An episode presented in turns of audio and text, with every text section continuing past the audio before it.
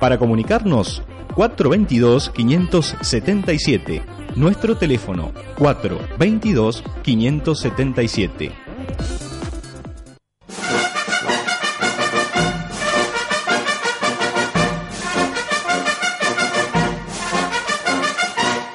Desde sus estudios centrales, ubicados en la planta alta del Complejo Cultural La Trocha, transmite en el año del bicentenario de nuestra independencia Radio Vida, 104.3 MHz.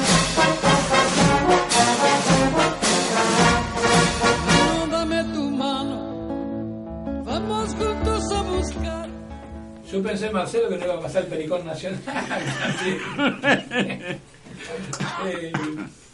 Bueno, eh, continuamos en Palabras Rojas, tratando, hoy un poco distendido estamos, me parece. Eh, pero bueno, vamos a, la columna seria del programa, la columna, digamos, que, siempre nos trae una historia que vale la, pena recordar. Zulma, ¿de quién hablamos hoy? Bueno, hoy vamos a hablar de alguien que se conoce como el Che africano ahora vamos a ver en, este resumen, digamos, de la historia de él, por qué lo, han llamado y lo siguen llamando así. Se trata de Tomás Sankara. Tomás Sankara. Tomás Sankara es, bueno, como dije, un africano nacido en Burkina Faso. Es este, una persona de, origen muy humilde. Eh, Burkina Faso fue colonia francesa hasta 1960, un país sumamente pobre, con altos grados de analfabetismo, eh, terrible, un 12% de alfabetización, por ejemplo, tenía Burkina Faso. Este, él el, provenía de una familia humilde y entonces la única posibilidad de poder eh, acceder a algún estudio era hacer la carrera militar. Entonces hace la carrera, hace la carrera militar y en los militares tenían una composición social muy distinta a los militares argentinos, eran este, una composición social más humilde, entonces no era raro encontrar militares que hablaran de las ideas de Marx y de Lenin. Por lo tanto, él desde muy joven eh, conoce, abraza la doctrina marxista, leninista, digamos, este, y empieza a tener compañeros, compañeros de armas que forman una agrupación precisamente llamada Agrupación de Oficiales Comunistas. Uno de los amigos, camarada de armas, camarada o compañero de ideas, que lo voy a nombrar porque después tiene mucho que ver con la, con la vida de, de Sankara, es Compaoré. Era otro militar con el que se sentían amigote, amigote con pinche. Bueno, él, Tomás Sankara era una persona con mucho mm, carisma, eh, tocaba la guitarra, tocaba jazz, andaba en motocicleta. Eh, en la carrera militar se distinguió porque hubo un problema fronterizo con Mali y él tuvo muy buena actuación. Es decir, que era un tipo bastante conocido en su pueblo y bastante querido.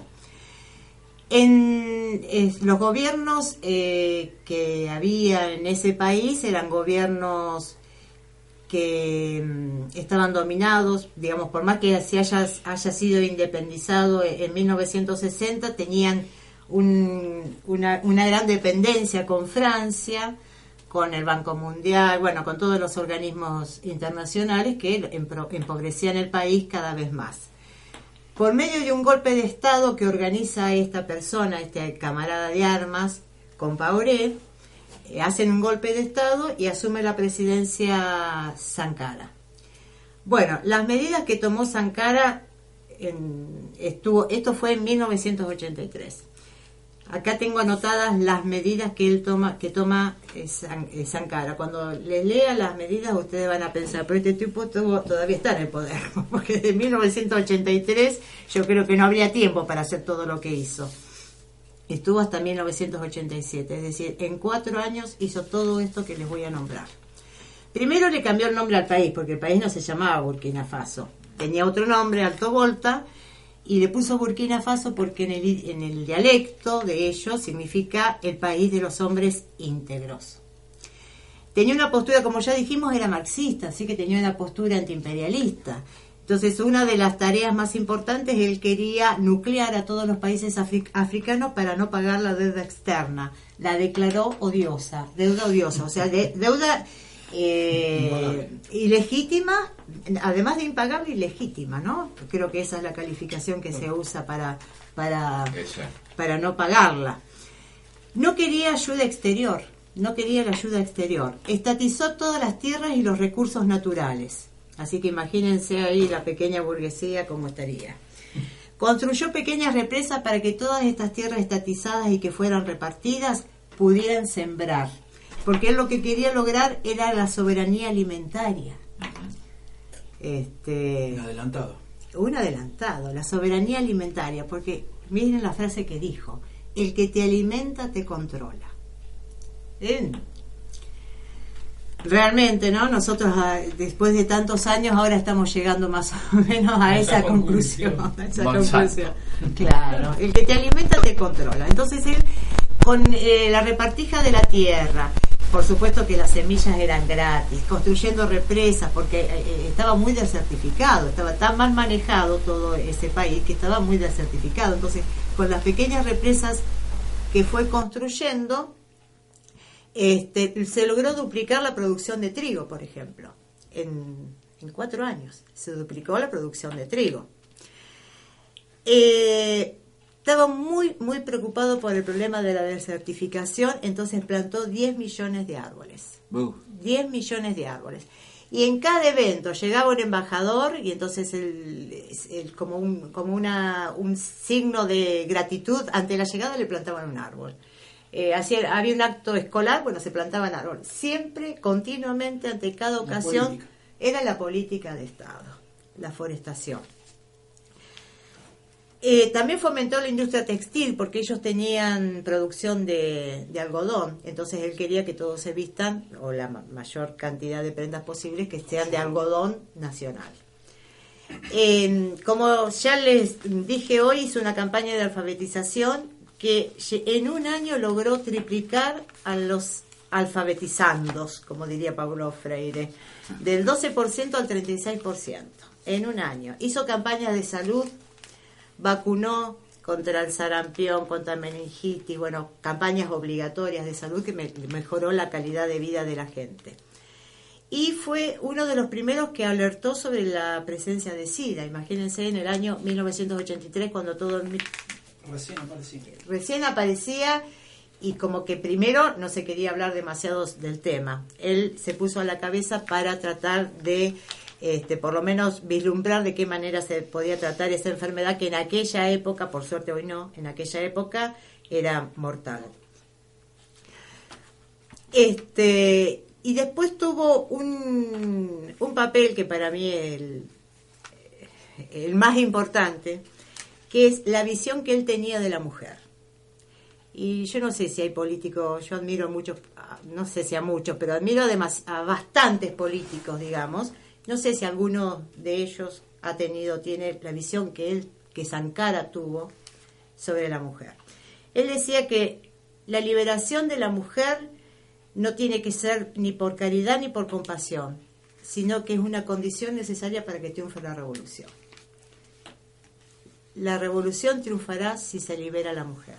Fíjense, mujeres feministas, si hay alguna que está escuchando y la que no lo es, por favor tome esa frase.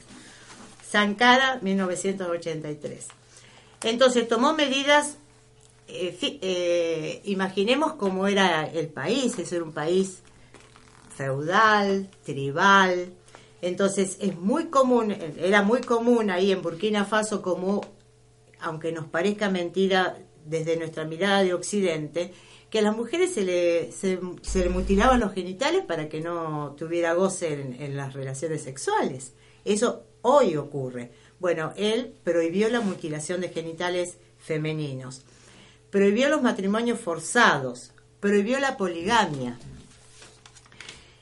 Eh, hizo un día, por ejemplo, eh, hay cosas que no se cambian por decreto, nosotros lo sabemos, son cosas culturales, entonces, de, milenios, ¿no? ¿no? No hablemos ya ni de años ni de cientos de años, de, milenios el sometimiento de la mujer. Entonces, por un decreto no lo puede cambiar. Entonces lo que él hizo, por ejemplo, para que el hombre se vaya incorporando y vaya cambiando un poco la mente, puso un día en la semana que el hombre tenía que ocuparse de la casa. Y era, eh, digamos, él recibía eh, simpatías y, y por el otro lado Era también una reacción. una reacción en contra, ¿no? Porque, eh, digamos, lo que él decía se tenía que cumplir. Era así Tiene que ser así. y tiene que ser así. Este, también incorporó a la mujer a la enseñanza. Antes las mujeres no se alfabetizaban, no iban a la escuela secundaria. Y él lu- luchaba contra el embarazo de adolescentes. Es decir, trataba de que las adolescentes no, quedaban embaraz- no quedaran embarazadas.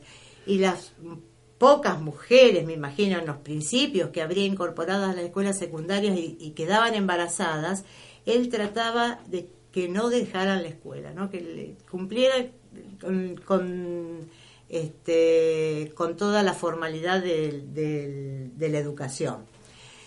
Y eh, como corolario, corolario, podemos decir que todo eso este, se reflejó que en, en puestos, altos puestos gubernamentales había muchísimas, pudo lograr incorporar muchas mujeres. Qué bárbaro. No, es, es- es demasiado el che africano. Bueno, por- como tenía tan este, tanta admiración por, por, se imaginarán, por Cuba y por el, Fidel. por Fidel y por el Che Guevara, él creó los CDR, que son los comités de defensa de la revolución que existen en Cuba desde, desde los inicios, que precisamente interviene el- eh, la gente para defender los logros alcanzados, porque imagínense que estaba lleno de enemigos por todos lados. Él, eh, además de estas medidas, tuvo eh, en el gobierno muchas medidas de austeridad.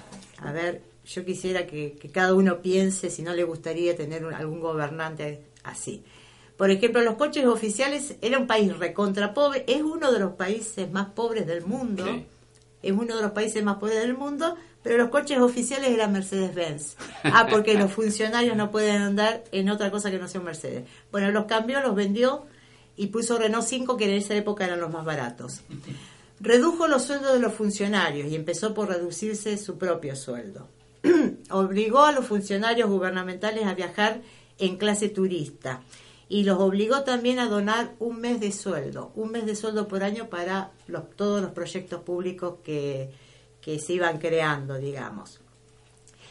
Él intervino mucho en la Organización para la Unidad Africana, que fue un organismo, es un organismo creado también en la década del 60, donde se unían los países, donde eh, correlacionaban, digamos, los países africanos para tomar alguna medida en común. Y él le daba mucho ímpetu a esa organización y él creía que el no pago de la deuda externa no podía ser algo de un país particular, porque enseguida los organismos financieros internacionales lo, iban a boicotear de, mil maneras, sino que tenía que ser una actitud tomada en conjunto.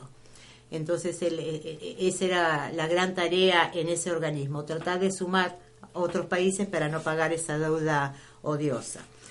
Bueno, como dijimos, se fue en estos cuatro años se fue ganando enemigos cada vez más acérrimos y uno de los enemigos más grandes fue su compañero de arma, Cam Compaoré.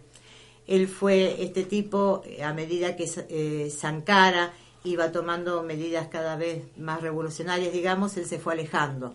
Se fue alejando, alejando, alejando, la situación se fue enfriando y este hombre, eh, Compaoré, eh, tenía relación con Francia, bueno, porque estaba casado con una mujer que era de Costa de Marfil, que seguía siendo, tenía una gran relación con Francia, y bueno, por medio del gobierno de Francia se organiza la muerte de, de Sankara, lo matan, él estaba en una reunión con 12 personas más, acribillan a todos, y fíjense la relación de este Che africano con nuestro querido y amado Che, el cuerpo de Sankara nunca apareció.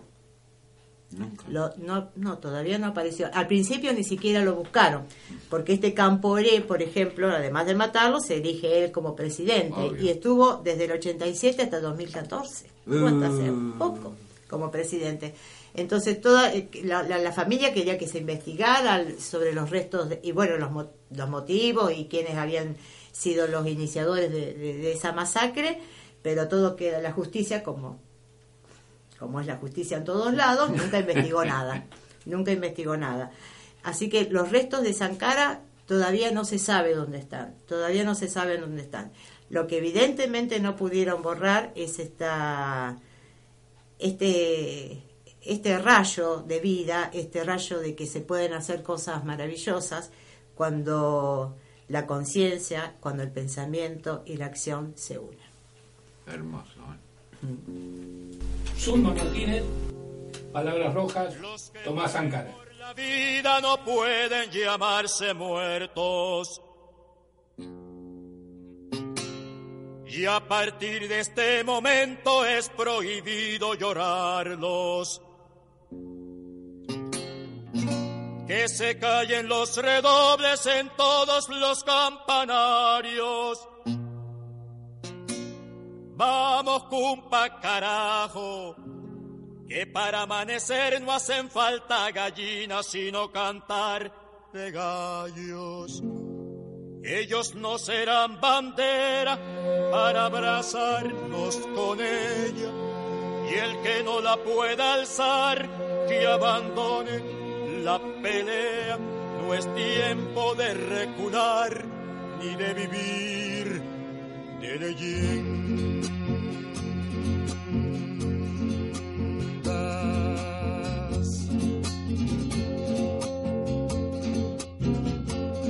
Canta, canta, compañero, que tu voz sea disparo, que con las manos del pueblo no habrá canto desarmado. Canta, canta, compañero, canta, canta, compañero, canta, compañero, que no calle tu canción. Si te falta bastimento, tienes ese corazón que tiene latir de bombo, color de vino ancestral.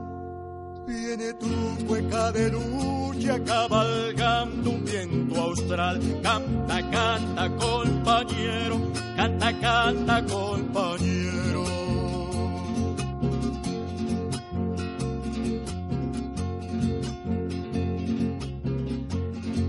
Canta, canta, compañero, que tu voz sea disparo, que con las manos del pueblo no habrá canto desarmado. Canta, canta, compañero, canta, canta, compañero, canta, canta, compañero, que no calle tu canción. Si te falta bastimento, tienes ese corazón que tiene latir de bombo, color de vino ancestral. Viene tu cueca de lucha jineteando un viento austral. Canta, canta, compañero, canta, canta, compañero. Los que mueren por la vida no pueden llamarse muertos. Canta, canta, compañero, canta, canta, compañero.